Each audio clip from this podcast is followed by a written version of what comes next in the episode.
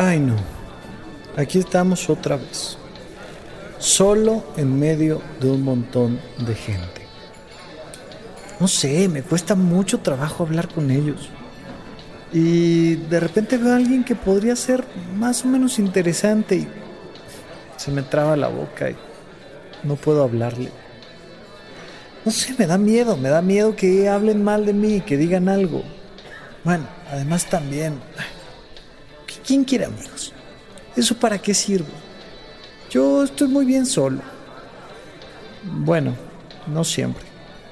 A veces estoy en mi casa, encerrado, preguntándome por qué no estoy en algún otro lugar. Y ahora ya estoy en otro lugar y no sé qué hacer. Y otra vez están tratando de hablar conmigo y sonriéndome y me causan conflicto porque además creo que me están juzgando. No sé ni siquiera cómo seguir una conversación. La chica que está allá al fondo habló conmigo dos segundos y se acabó la conversación y se dio cuenta de que yo era terrible para hablar. Mejor me voy.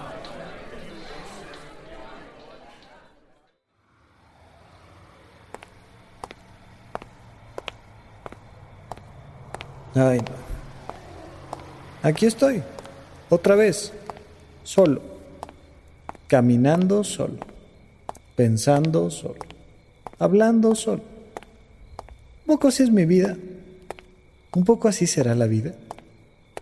Me paro, hago mi vida, voy, trabajo, regreso. Convivo con mi familia, a veces, un poco, cada vez un poco menos y esta soledad me va abrumando. ¿Cómo le hace esa gente que tiene tantos amigos? ¿Cómo le hace esa gente que tiene plan el fin de semana y que lo invitan a un lugar y además sabe cómo pasársela bien? ¿Cómo se harán los amigos? Supracortical. Supracortical. Supracortical con el médico psiquiatra Rafael López. Síguelo en todas las redes como arroba Rafa Rufus.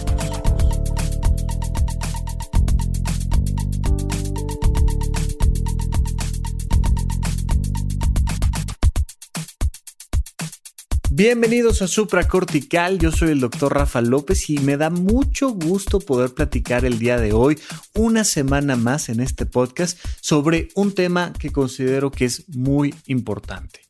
Porque hay muchas personas que no dimensionan lo relevante de tener buenos amigos. Nuestros amigos son una base fundamental para nuestra calidad de vida. Sin embargo, eh, son probablemente la parte que más va sufriendo pérdidas en cuanto a tiempo, dedicación, conforme vamos evolucionando en nuestra vida. Y entonces vamos dedicándole tiempo a las cosas que son importantes. Nuestro trabajo, nuestra familia, ya por ahí poquito sufriendo también eh, nuestra salud, pero, pero como que eso de ser amigos, pues es más bien un lujo, un extra, un algo que poco a poco se va quedando. Ya sabemos que la época donde nuestros amigos son más relevantes, donde ocupan un lugar más alto en nuestra escala de valores, es en la adolescencia. Vamos abandonando nuestra familia de origen y vamos dándole importancia al mundo exterior y en ese proceso vamos haciendo que nuestros amigos y nuestro grupo social se vuelva altamente importante pero conforme va avanzando nuestra vida, lo volvemos a dejar atrás. Y hay muchísimas personas que ya sabes, llegan al trabajo diciendo, pues si yo no vine aquí a ser amigos. Eh, van, van por la vida diciendo, pues eh, a, mí, no me interesa, pues mira, yo, yo estoy bien solo y vamos avanzando y avanzando y avanzando y vamos quedándonos sin vínculos sociales y sin relaciones interpersonales de otro tipo que no sean laborales y familiares. Y esto afecta a muchísimas, muchísimas personas, especialmente en las grandes ciudades.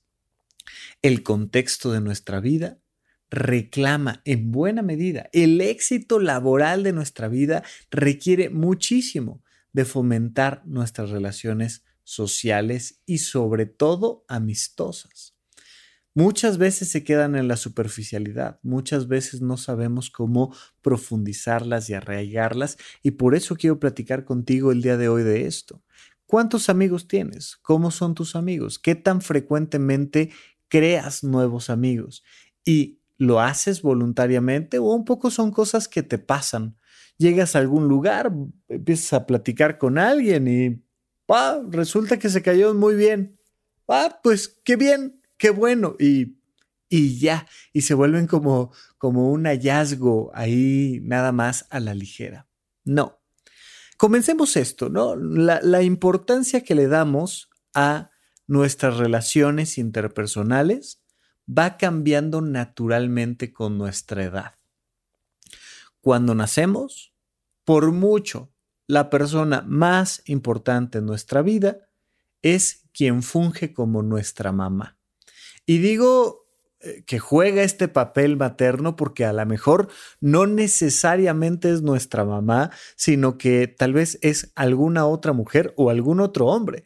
Hay muchísimas personas que nacen en condiciones completamente diferentes, pero digamos que en la situación normal, tradicional, en la que una mamá va y tiene el momento de parir a un hijo y se lo dan y se lo entregan y lo está abrazando en su pecho, pues no hay absolutamente nada ni nadie más importante en el universo para ese bebé que su mamá. Durante un buen rato es la figura principal, especialmente por motivos culturales en, en nuestros países latinoamericanos. Nuestra relación inicial es casi 100% con mamá. Por ahí estará papá, por ahí estará la abuela, el abuelo, por ahí estarán los tíos, por ahí estará diferente gente que podrá proteger y ayudar y apapachar y cuidar y alimentar y proteger al bebé. Pero la persona más importante es mamá. Poco a poco va incorporándose también otras figuras y entonces sobre todo papá va tomando relevancia algunos años después aunque sea importante desde el principio, pero su relevancia va siendo posterior.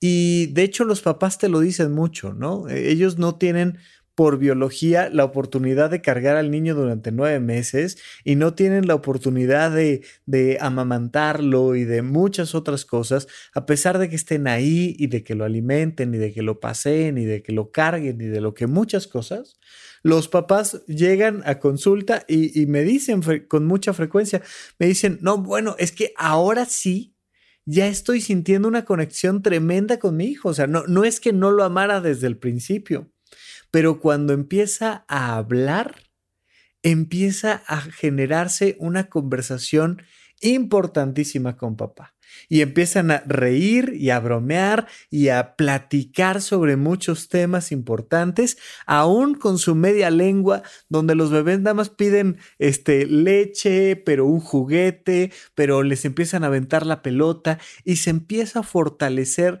la búsqueda de esa relación con papá. Va pasando la vida y toda la familia se vuelve lo más importante para ese niño, para esa niña. Sus hermanos, sus tíos, sus padrinos, sus papás, sus abuelos, se vuelven las figuras más importantes. Y fíjate cómo vamos viendo entonces que el contexto social del niño empieza a crecer. Imagínate que fueran círculos concéntricos, donde al centro está mi relación con mamá, como el elemento fundamental y en algún momento como todo el universo social del bebé es su mamá. Pero empezamos a inflar este globo, a inflarlo, inflarlo, inflarlo y empezamos a generar un nuevo contexto donde ahora somos mamá y papá, todo el universo de este bebé. Y vamos inflando, inflando, inflando y ahora son los primos, los tíos, los hermanos, los abuelos. Vamos inflando el globo de la familia nuclear, de esta familia inicial, donde los primeros vínculos están ahí a la vuelta. Pero llega el momento de entrar a clases. Y de repente, revientas ese globo social, revientas esa esfera y lo mandas a una esfera grandota. Pasas de ser el hijo que vive en casa, en familia, y donde los miembros que incluyan esa familia, sean dos, sean uno, sean veinte, eran los más importantes, y ahora resulta que te encuentras en la escuela con otros igual que tú. Y ahora resulta que Pedrito y María, pero José, pero Arturo, pero no, Lupita y tal, son personas igual que tú que se encuentran afuera de sus casas en un entorno social. Y te cambia la vida. Y entonces empiezas a conocer ahí a tu mejor amigo, a tu mejor amiga, a, a, tu peor enemigo, y la vida se hace socialmente mucho más compleja. Naturalmente, conforme va pasando nuestra edad, llegamos a un punto de madurez cerebral donde en búsqueda de desarrollar nuestra propia personalidad, nuestra autonomía, nuestra libertad, empiezas a darle mucha más importancia a esa esfera que está allá afuera, a ese mundo social que está allá. Y ahora, por supuesto, de manera mucho más compleja, porque aún en casa te sigues relacionando con tus amigos a través de redes sociales, a través de los videos que ven, de la televisión, del celular, del iPad, de lo que sea, y empiezas a tener un mundo social mucho más complejo, pero que además cobra mucha más importancia para ti. Sales al mundo y vas poco a poco entrando a la adolescencia y dándole la espalda a ese mundo que originalmente era lo más importante. Y esto es biológico y es muy importante que lo comprendamos. Así como eh, naturalmente hemos conocido ese proceso donde los niños dicen, no, yo no me junto con las niñas, a mí no me gustan tal. Y de repente vas viendo como nada más por la edad empiezan a decir, aló, hola, oye, resulta que sí me gustan las niñas, resulta que sí quiero convivir con ellas y, y, y lo más posible si fueran tan amables. Y vas cambiando porque va cambiando la etapa en tu vida. Y entonces llegas a este momento donde el grupo de amigos cobra la más alta importancia. Y lo más importante es que te acepten. Oye, este, pues se supone que estás en la preparatoria y se supone que estás ahí para formarte, para aprender académicamente, para aprender de historia, de álgebra, de idiomas, de... Maja, sí. Pero en realidad eh, sería mucho más honesto y mucho más real entender que la preparatoria es una formación social, que en la preparatoria aprendes a convivir con tus amigos, aprendes a manejarte con otras personas que para ti tal vez no son tan agradables, pero que igualmente son importantes porque compartes un entorno social. Por supuesto que es un lugar eh, en esta educación que te dan entre los 15 y los 20 años de edad, un lugar donde aprendes a convivir con las autoridades, a cumplir con tus responsabilidades, pero sobre todo a crear ese contexto social. Tu vida, y lo hemos visto en infinidad de series y películas eh, de Estados Unidos, tu vida va a estar directamente relacionada con qué también sabes hacer amigos, con qué tipo de amigos tienes y poco a poco vas entendiendo el contexto y la importancia de estar vinculado con otras personas. ¿Cómo le va en la vida a un chico que no sabe hacer amigos? ¿Cómo le va en la vida a una chica que sabe hacer amigos? ¿Cómo le va en la preparatoria a alguien que se junta con los fuertes, con los deportistas? ¿Cómo le va en la preparatoria a alguien que se junta con este, los flaquitos y, y los intelectuales? ¿Cómo te va en tu vida? Dependiendo de tu grupo de amigos. Imagínate la diferencia que habría entre una persona que no sabe hacer amigos, ninguno, ni los flaquitos intelectuales, ni los deportistas, ni los populares, ni, nada, no sabe tener relaciones interpersonales de amistad. ¿Y cómo le iría en la educación preparatoria a una persona que supiera hacer amigos con cualquiera. Y que aún con los que se llevara más o menos mal, pues supiera tener vínculos positivos de, de, unión, de cercanía, supiera escuchar. ¿Cuál sería la diferencia entre la vida de estas dos personas? Mira, incluso algunas enfermedades mentales importantes, como la esquizofrenia, sobre todo, eh, algunos tipos de trastorno obsesivo compulsivo, se distinguen porque a las personas les cuesta trabajo tener vínculos sociales. Y entonces te topas con un chico, con una chica. Eh, normalmente en esquizofrenia hay una, hay una mayoría en hombres, en este caso, con síntomas, con síntomas prodrómicos, es decir, que se presentaron antes de las alucinaciones y de escuchar voces y de todas esas cosas. Antes de eso, resulta que ya veíamos cosas raras. ¿Qué cosas raras? Una persona extremadamente aislada extremadamente aislada y recalco extremadamente porque ya siempre levantan la mano inmediatamente, no se proyecten, por favor. No, es que yo yo sí era aisladísimo cuando era niño, solo tenía 10 amigos. No, no, no, no, no.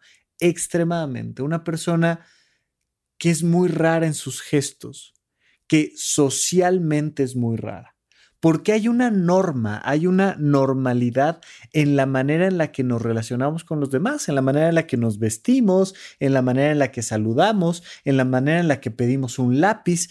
Y este chico allá en el fondo que no habla, que tiene una cara plana, seria, ni siquiera de enojo, sino rara.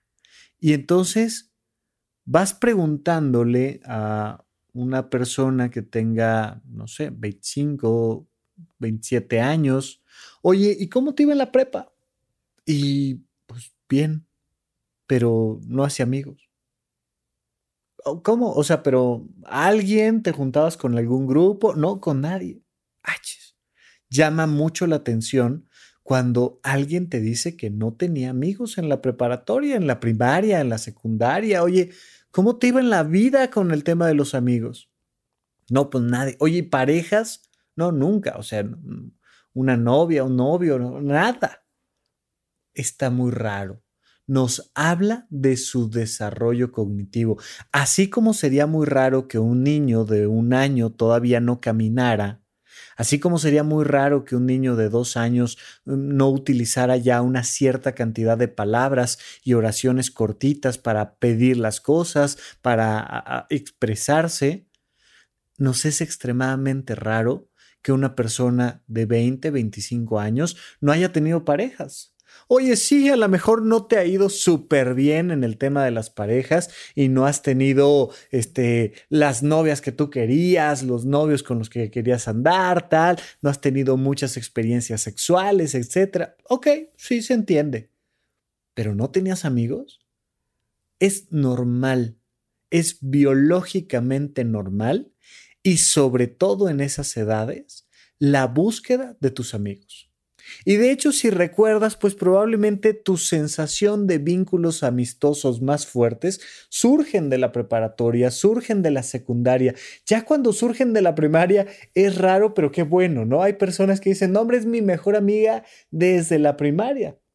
Pero todos tenemos estas historias donde conocimos a nuestro gran grupo de amigos ahí en la prepa, eh, resolviendo los primeros problemas en común, y es fundamental. ¿Qué pasa? Que vivimos dentro de una estructura social que nos forma académicamente al más puro estilo de Henry Ford. Y entonces vas pasando por, por unidades de formación donde terminas la primaria y terminas la secundaria, terminas la prepa y te dicen, ahora tienes que elegir una universidad para elegir una carrera.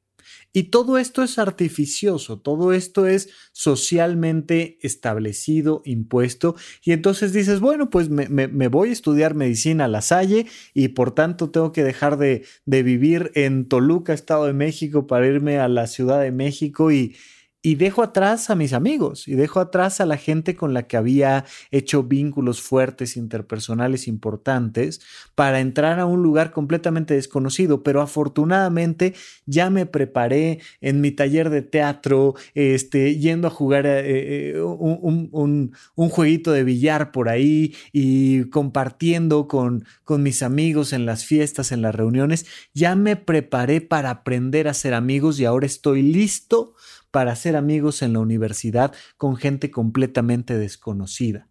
Me voy formando.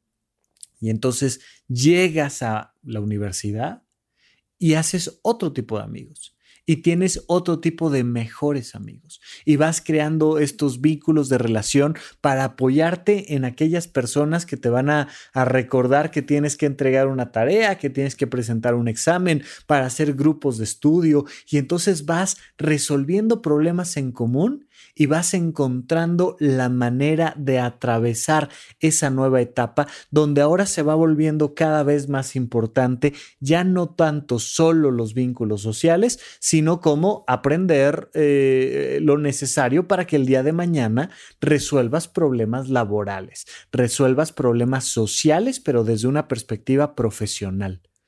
Pero va siendo importantísimo tener vínculos sociales terminas la universidad y te sacan a la vida real. Yo le digo a la gente, un poco la vida real comienza cuando acabas la universidad. Ahí es que empiezas a ver a qué te vas a dedicar en la vida. Y ahí es donde se nos olvida, pero donde no debería de olvidarse, la importancia de crear amigos todo el tiempo vínculos interpersonales que van a hacer que tu vida sea mucho más sencilla. Pero como por condicionamiento desde la primaria, muchas personas van viviendo un refuerzo constante donde les dicen sus figuras de autoridad, a ver, tu única responsabilidad aquí es sacar 10. Tú a lo que vienes es estudiar. Tú lo que tienes que hacer es trabajar, hacer tu chamba, ganar dinero. Tú olvídate de los demás. Tú no te andes fijando en si los demás hacen o dejan de hacer. Te meten la idea absurda de que, uno, estás solo en la vida. Dos, que estás compitiendo con los demás.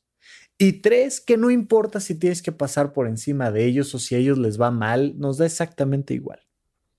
Y te empiezan a meter en complicaciones porque te empiezas a dedicar solo a trabajar, a trabajar, a trabajar, a trabajar, a trabajar, a trabajar, a trabajar, a trabajar, a trabajar. Y dejas de lado la importancia de las amistades para resolver problemas, para mantener equilibradas tus emociones. Incluso, eh, por supuesto que esto no siempre pasa así y vas notando ya en áreas de trabajo que pues convives con personas durante ocho horas todos los días, la importancia de tener estos vínculos. Y entonces, oye, pues ya es viernes, me voy a ir con los de la oficina, a echar unas cervecitas, a platicar, a comer. Y te vas dando cuenta de lo importante que es, oye, ya por favor, ya, ya quiero que sea viernes. Porque fíjate que al final de la semana resulta que encuentro una válvula de escape Encuentro un momento para reírme de los problemas que me pasan todos los días. Encuentro un momento para sentirme contento, para, para convivir con los demás, para estar a gusto. Y veo cómo a nivel emocional es muy importante ese fin de semana para restablecer círculos sociales para ir a ver un partido con una amiga, para ir a platicar de temas importantes con un amigo, para, ¿no? Y, voy notando cómo esas válvulas mantienen mi estabilidad emocional.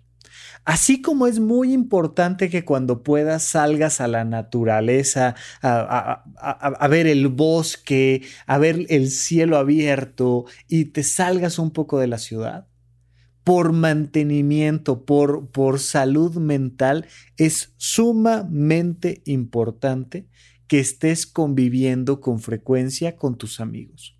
Sumamente importante. Y entonces vas viviendo estas relaciones interpersonales que te permiten equilibrar tus emociones. Pero no solo eso, que además pueden ser la gran diferencia entre una vida exitosa y una vida de fracaso. ¿Qué tanto sabes hacer relaciones interpersonales? Porque los amigos son un elemento biológico fundamental.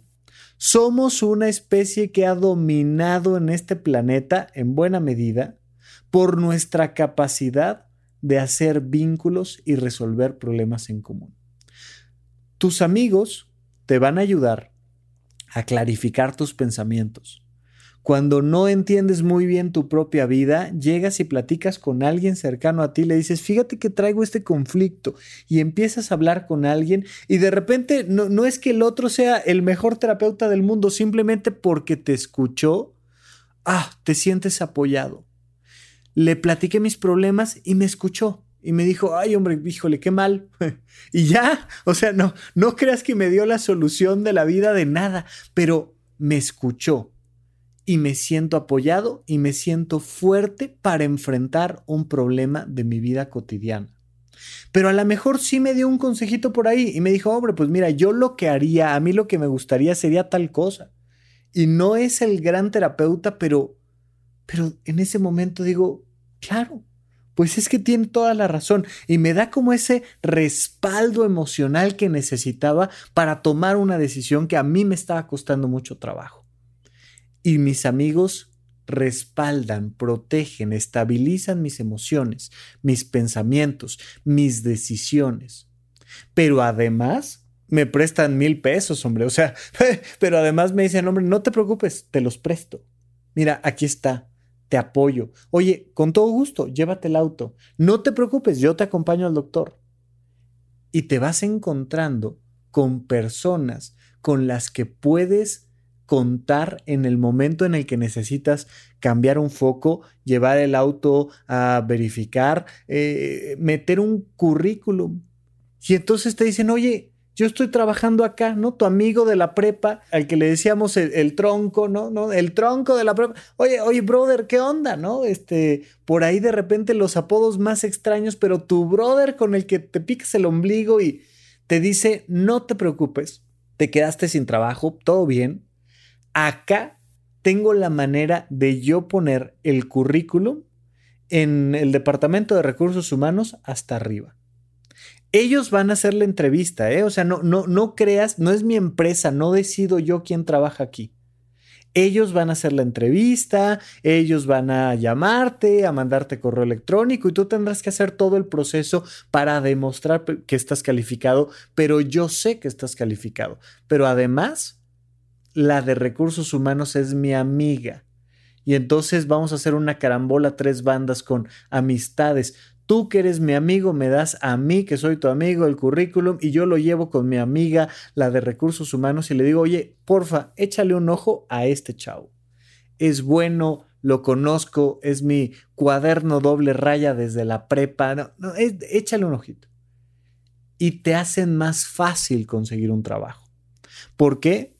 Porque alguien que te conoce como un amigo que confía en ti, te está apoyando a conseguir trabajo o a desarrollar una empresa. Y entonces con tus cuates dices, oye, ¿qué onda? ¿Qué tal si hacemos este, una computadora aquí en el garage y de repente, ¡paf! haces una empresa transnacional? De esta y muchas maneras. Pero la amistad es fundamental para nuestra vida. Y vamos a ver cómo se hacen los amigos cuando regresemos de un pequeño corte aquí a supracortical. ¿En dónde, cuándo y para qué escucha supracortical? Comparte tu experiencia en redes sociales para que más personas conozcan este podcast. Sigue al Dr. Rafa López en todos lados como arroba Rafa Rufus.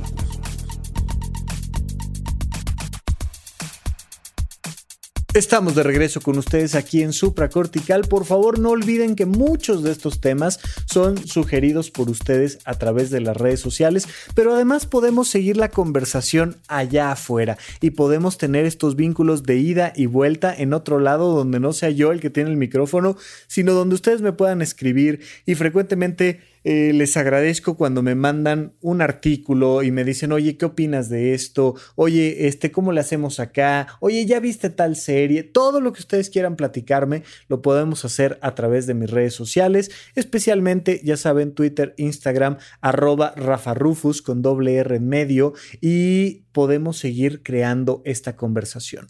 Supracortical sí es un podcast, pero también es un lugar donde hemos hecho grandes amigos donde hemos tenido estos vínculos para conocernos y además pronto espero yo retomar estos encuentros sociales con ustedes, ¿no? Ya saben que estábamos echando a andar el ciclo de conferencias, eh, teníamos ya el plan de estar teniendo lugares donde encontrarnos físicamente, cuando de repente llegó la pandemia y se bloqueó todo y dijimos, un momento, vamos a detener esto, pero es muy importante que creemos una comunidad, un lugar donde podamos interactuar las personas que coincidimos en algún, en algún gusto, en el que tú quieras. Por favor, únete a clubs donde este, salgan en bicicleta. Únete a clubs donde pinten al óleo. Únete a clubs de cine, que por supuesto les súper recomiendo los cursos de cine de mi querido amigo Eric Estrada, que dirige el podcast de Cine Garage y en general todo el proyecto de Cine Garage. No se lo pierdan, pero vayan a esos lugares donde tengan convivencia social. Y por supuesto que queremos ofrecer la, plataforma de supracortical para personas que están interesadas en su desarrollo personal a nivel de sus emociones, de sus pensamientos, de sus decisiones. Ya saben toda esta historia, pero supracortical sí o sí tiene que ser una comunidad. Si no logramos crear amigos que están vinculados por el mundo de supracortical, nos estamos quedando muy cortos. Ese es un paso, una meta que queremos hacer. Ahorita tú estás ahí en tu casa, eh, corriendo, haciendo ejercicio, trabajando, yendo en el transporte, escuchando tú solito el podcast de Supracortical.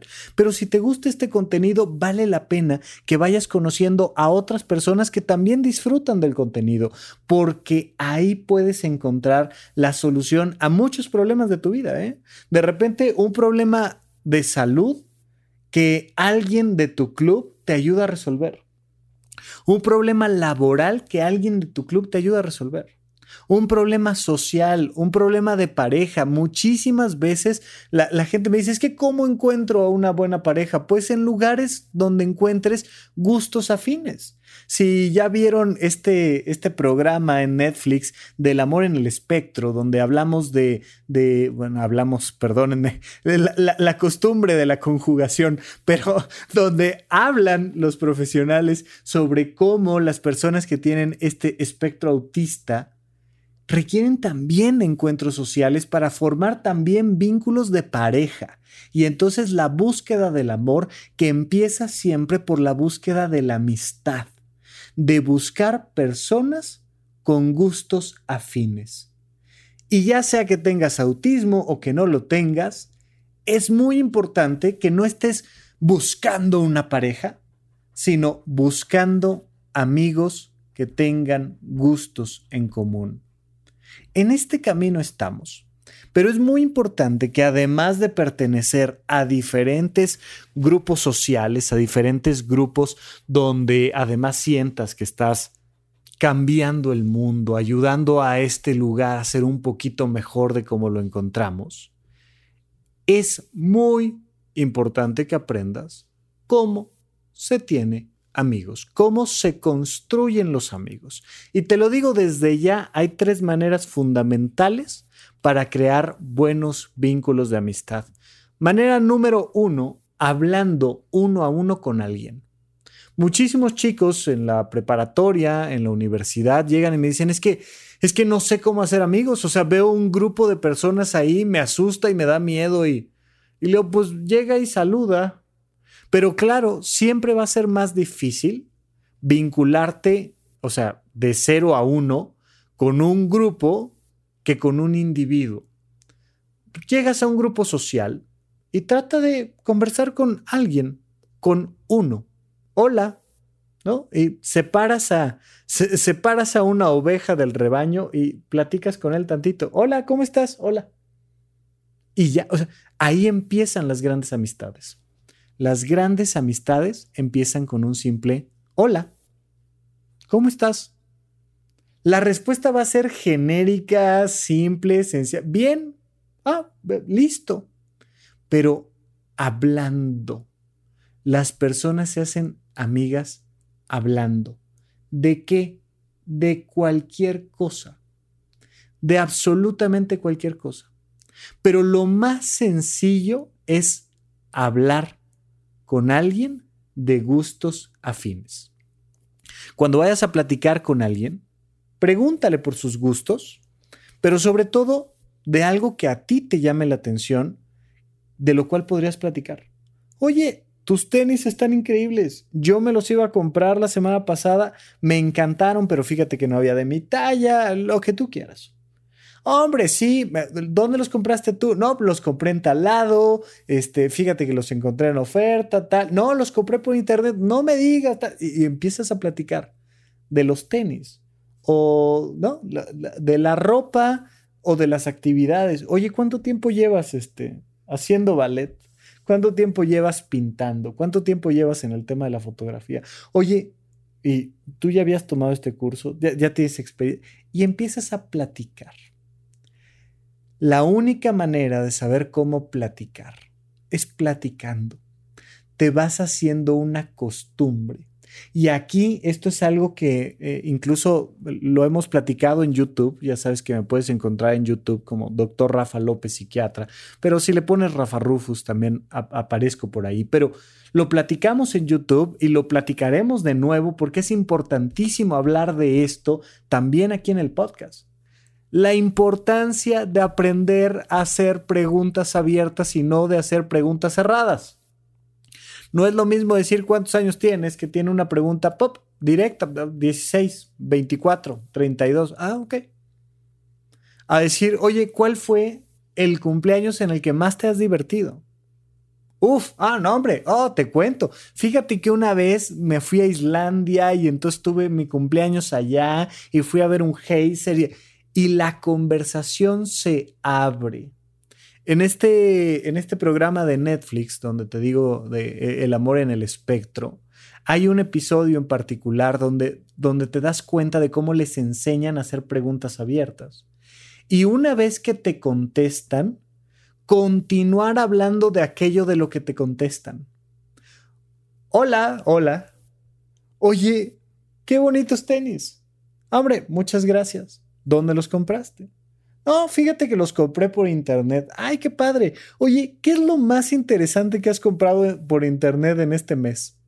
No, no, este mes no, no, no he comprado nada. No me digas, fíjate que yo me endeudé este mes, no sabes. Es que me estoy cambiando de casa y entonces tuve que comprar. Bueno, me siento súper señor, súper señora porque me compré un sartén. ¿En serio te compraste un sartén? ¿Y qué sartén te compraste? No, pues, y empiezas a platicar. Pero requiere, encuentra un tema en común, aprende a hacer preguntas abiertas y continúa preguntando sobre las cosas que te van contestando. Ni siquiera tiene que ser sobre el mismo tema, sino sobre las cosas que te van contestando. Pero si haces preguntas de cosas que no te interesan y haces preguntas cerradas y cuando te contestan no profundizas en el tema, no vas a aprender a platicar y no vas a aprender a ser amigos. Y por supuesto que puede llegar un momento donde la conversación ya no fluya. En ese punto donde la conversación ya no fluya, es importante, por respeto, hacerte para atrás literalmente hacerte para atrás. No sabes qué incómodo es esta gente que físicamente se va haciendo hacia adelante, hacia adelante, hacia adelante, hacia adelante.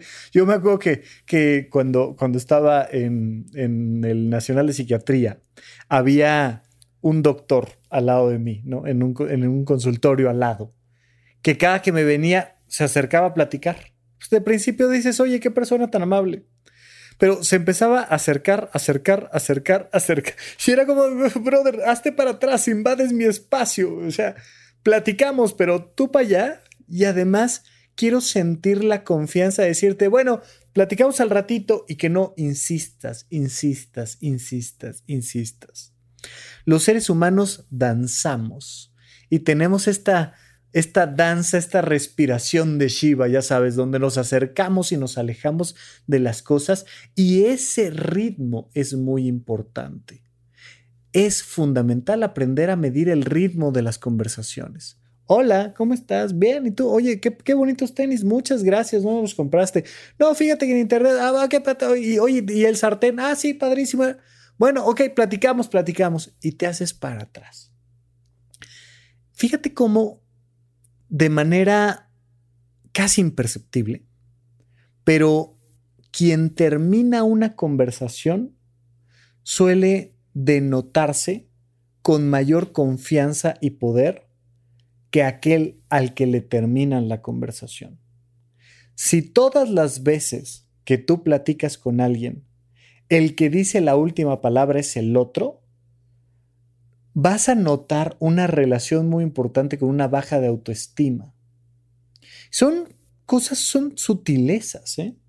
pero no es lo mismo llegar y saludar e irte que llegar y saludar y hablar y hablar y hablar y hablar y hablar y hablar hasta que el otro de repente dice, bueno, gracias, ¿eh? bye, comper, y se va y se aleja. No, hola, ¿cómo estás? Oye, qué padre esto, ustedes me encantaron. Bueno, ahorita platicamos tal y te alejas y regresas. Y a veces dejas que el otro termine la conversación y a veces la terminas tú. Pero el que termina la conversación queda en esta sensación de seguridad. Es muy importante que aprendas a hablar. Practica. Y si te sale mal 36 veces, no importa. Pero conforme vas aprendiendo a saludar y despedirte, saludar y encontrar puntos en común, saludar y tener preguntas abiertas, vas a generar en los otros una sensación de cercanía y de confianza. Tú que me estás escuchando, tú sabes cómo me llamo yo, Y me has escuchado a lo largo de algunos episodios. Se dice por ahí matemáticamente que si me has escuchado más de 20 veces, si has escuchado más de 20 veces el podcast de supracortical, sientes una cercanía afectiva conmigo.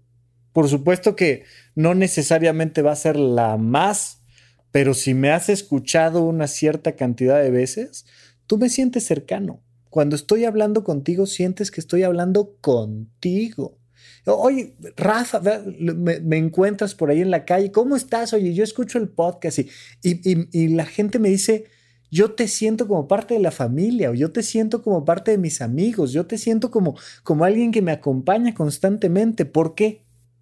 porque me has dado el honor de platicar contigo, porque me has dado la posibilidad de que estas palabras lleguen a tus oídos.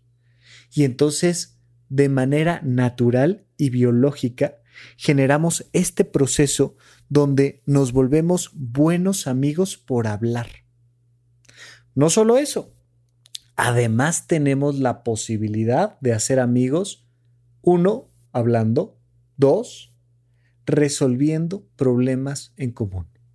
Se ha estudiado científicamente cómo las personas que se conocen en una situación de riesgo o aparentemente de riesgo, y riesgo puede ser desde presentar un examen hasta tener que levantar una pared o voltear un auto que está en la carretera o lo que tú quieras. Las personas que se, se conocen en una situación donde, hay problemas importantes a resolver. Incluso así funcionan, por ejemplo, los, los retiros de integración en las empresas. Los ponen a llevar una banderita de un lugar a otro o los ponen a este, ¿no? construir una silla con diferentes elementos. Y entonces resuelven problemas materiales, mecánicos juntos y se hacen amigos. Es muy difícil tener buenos amigos en un lugar donde no hay problemas en común. Y esa es una de las cosas que nos va a costar trabajo ahora en la virtualidad, en estas reuniones en línea, donde no tienes un problema con alguien más. O sea, desde el problema de, ay, se nos fundió el foco aquí donde iba a ser la conferencia. A ver, tráete no sé qué y alguien trae las escaleras y tal, y, y el foco y muévele y de, ¿no? Y, algo tan sencillo como, como no hay computadora, no está funcionando el proyector, este, cuidado, esa, esa silla se rompió y entonces, este, ¿qué hacemos para que la persona que se quedó sin silla esté cómoda? Esos pequeños problemitas que nos hacen amigos en los encuentros en vivo, que se complican un poco ahora con los vínculos electrónicos, porque, porque no tenemos problemas en común. Cada quien tiene su relación electrónica con el encuentro, con el momento, con la conferencia pero el simple hecho de resolver problemitas en común. A los dos se nos fue el camión, ¿no? Estábamos esperando en la, en la parada del camión y ¡pa! se nos fue. Y llevábamos un año que nos veíamos y nos saludábamos porque pues íbamos juntos al trabajo y pero que no sé ni cómo te llamas y el día que se nos va el camión, oye, ¿qué onda? ¿Compartimos taxi o no compartimos? No, sí, cómo no, a, a, mí me urge que nos dejen tal lado y pagamos la mitad y y de ahí de repente nos hacemos grandes amigos. Encuentra cualquier problemita que tengas y pídele ayuda a alguien. Vas a ir construyendo amigos. Hacer amigos implica en buena medida tener problemas. Fíjate en este absurdo.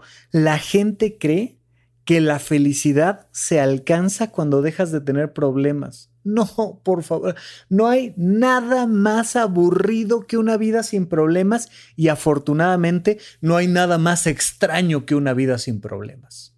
No ha pasado un solo año en tu vida en el que no tengas problemas. Qué bueno, porque esa es la fuente de la felicidad. Entre otras cosas, es la fuente de la amistad, pero también es la fuente de la autoestima. ¿Sabes cuánta autoestima tienes? Tienes tanta autoestima como eres capaz de resolver un problema de buenas, contento, además construyendo un amigo. ¡Qué maravilla! ¡Qué maravilla! Los problemas son piedras fundamentales para construir la felicidad. En este punto en particular, son piedras fundamentales para ser amigos. Si no tienes problemas en común, tus relaciones de amistad van a ser extremadamente superficiales. Invéntense el problema. O sea, si no tienen un problema en común que resolver, invéntenselo. Oye, ¿qué onda? ¿Cómo ves si nos vamos de excursión a tal lado? Uf, ¡Qué padre! Vamos a tener como 36 problemas nada más llegando. ¡Ay, qué maravilla! Porque nos vamos a hacer grandes amigos. Vamos a tener que aprender juntos a poner la casa de campaña. Vamos a tener que encontrar el mejor lugar para hacer una fogata. Vamos a tener que apagar la fogata juntos. Vamos a tener que eh, ver qué, hacemos porque se nos olvidó el abrelata si traemos comida en lata. Y vamos a tener que cocinar. No, hombre, son un montón de problemas. Qué padre. Sí, vamos. Invéntate problemas. ¿Quieres tener amigos? Invéntate problemas. o sea, imagínate esto la manera en la que hacemos amigos es hablando, hablando de intereses en común, e inventándonos problemas juntos o resolviendo los que ya tenemos. Y entonces vamos fortaleciendo estos vínculos. La cereza del pastel, comer juntos del mismo plato. Vaya, comer juntos. Tú a tu sana distancia, yo a la mía, yo de mi plato, tú del tuyo mientras platicamos, pero, pero por un tema de higiene, por un tema de, de, de, respeto a, a la biología del otro, vamos a ir notando cómo cada vez más nos vamos alejando en nuestra manera de comer con los demás.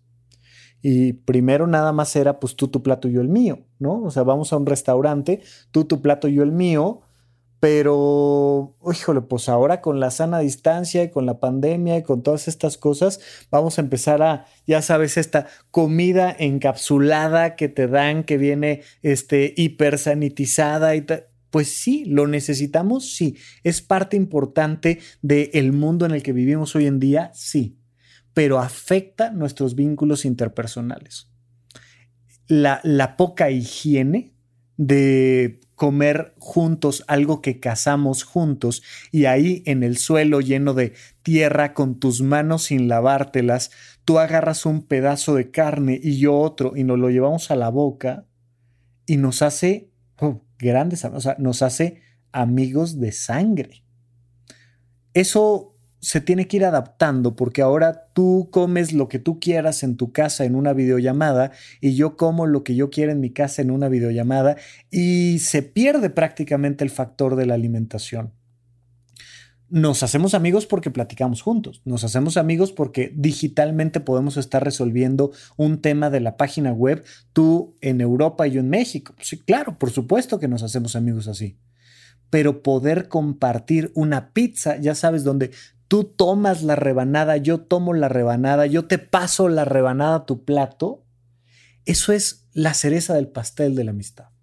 ¿no? Literalmente el pastel. O sea, ¿por qué utilizamos pasteles para festejar la, la, la relación familiar que tenemos, la relación amistosa que tenemos? Porque comemos todos del mismo pastel, de la misma tarta, de la misma torta. Y entonces partimos este alimento que nos comemos juntos. Ya sabes la clásica escena de Estados Unidos donde están en el Día de Acción de Gracias con un pavo al centro que es el que vamos a repartir en todos los platos. Compartir la comida es muy importante. Hazlo de la manera más higiénica posible, pero comparte la comida con otras personas y vas a fomentar tu amistad, la vas a arraigar. Por favor, muy importante, hacemos amigos de tres maneras. Hablando, aprende a hacer preguntas abiertas. Resolviendo problemas juntos. Si no tienes problemas, invéntatelos, pero tengan problemas en común. Y sobre todo, comiendo juntos, con sana distancia, de la manera más higiénica posible, pero no dejes de compartir el alimento con las demás personas, con las personas que te interesan. Claro, siempre hay que entender que los amigos van y vienen, que los vínculos pueden fortalecerse y adelgazarse de vez en vez dependiendo de las circunstancias y de los momentos. Está bien, no pasa nada.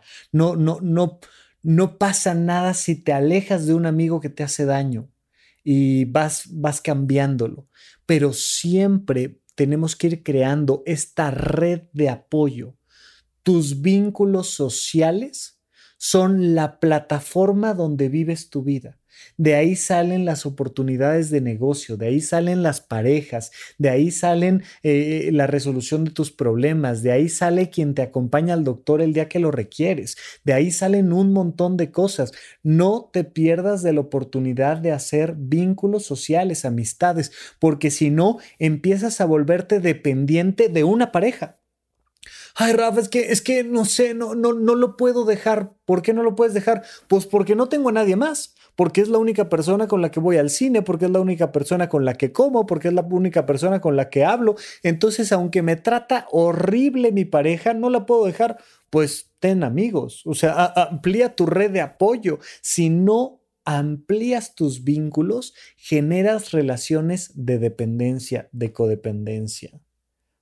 Amplía tus amigos, hablando, resolviendo problemas y comiendo juntos. Hasta aquí nuestro episodio de hoy. Muchísimas gracias a todos por acompañarme. Platicamos la próxima ocasión aquí en Supracortical. Supracortical. Supracortical. Supracortical. Supracortical.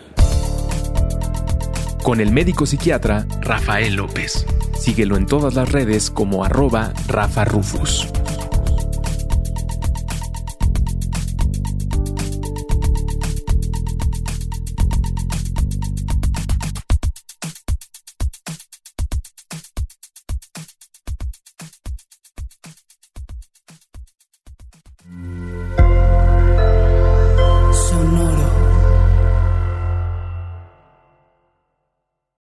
¿Quieres regalar más que flores este Día de las Madres? The Home Depot te da una idea. Pasa más tiempo con mamá plantando flores coloridas, con macetas y tierra de primera calidad para realzar su jardín. Así sentirá que es su día todos los días. Llévate tierra para macetas Bigoro por solo $8.97 y crece plantas fuertes y saludables dentro y fuera de casa. Recoge en tienda y sigue cultivando más momentos con mamá en The Home Depot. Haces más, logras más. Más detalles en homedepot.com diagonal delivery. We are actuaries. In a world filled with unpredictability, we use our math skills to navigate uncertainty. Actuaries make a difference in people's lives across industries and the world. Actuaries have the freedom to work anywhere, and according to US News and World Report, we're the 25th top paying career. Make an impact as a fact seeker and a truth teller. Use your math skills for good as an actuary. The world needs you.